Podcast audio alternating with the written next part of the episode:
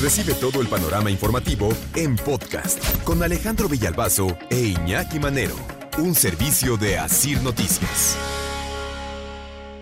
Y hay algunos estudios que nos revelan, a pesar de todos los problemas en materia de salud y económicos, la mitad de los mexicanos, la mitad de los mexicanos, 52% de los mexicanos buscará salir de viaje estas vacaciones. Les digo, es un informe de consultoras que se dedican a analizar el tema de, del turismo. Y nos dice esto, ¿no?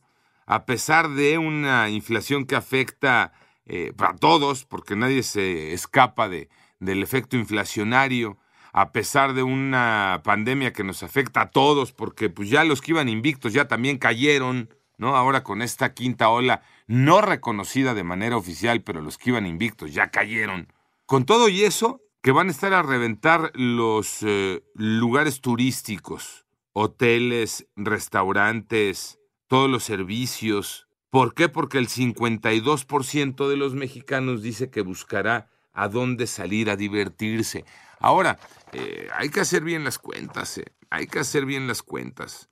54%, de ese 52%, la mitad dice, vamos a buscar un lugar cercano a la casa. Generalmente ya sabemos, lugares de playa son los que se eligen para estas este, vacaciones. Hay un 17% que no es nada despreciable de mexicanos que dice, vamos al extranjero. Hay otros más fifís que van a vacacionar primero en su país y luego eh, en el extranjero. Ahí sí hay presupuesto, Tocayo. Ahí sí hay lana. Claro, obviamente a estas alturas de la vida no sale bastante barato, al contrario. Justo en ese sentido, en lo económico. Hay otros que dicen con el tema de las vacaciones, así como ha ocurrido con cualquier otro eh, tema de consumo, sí vamos a salir de vacaciones, pero si íbamos al hotel de mil la noche o íbamos a ir al hotel de 500 la noche. Es solo por decir un número, ¿eh? Ningún hotel ya te cuesta mil pesos. Me refiero a buscar algo más barato.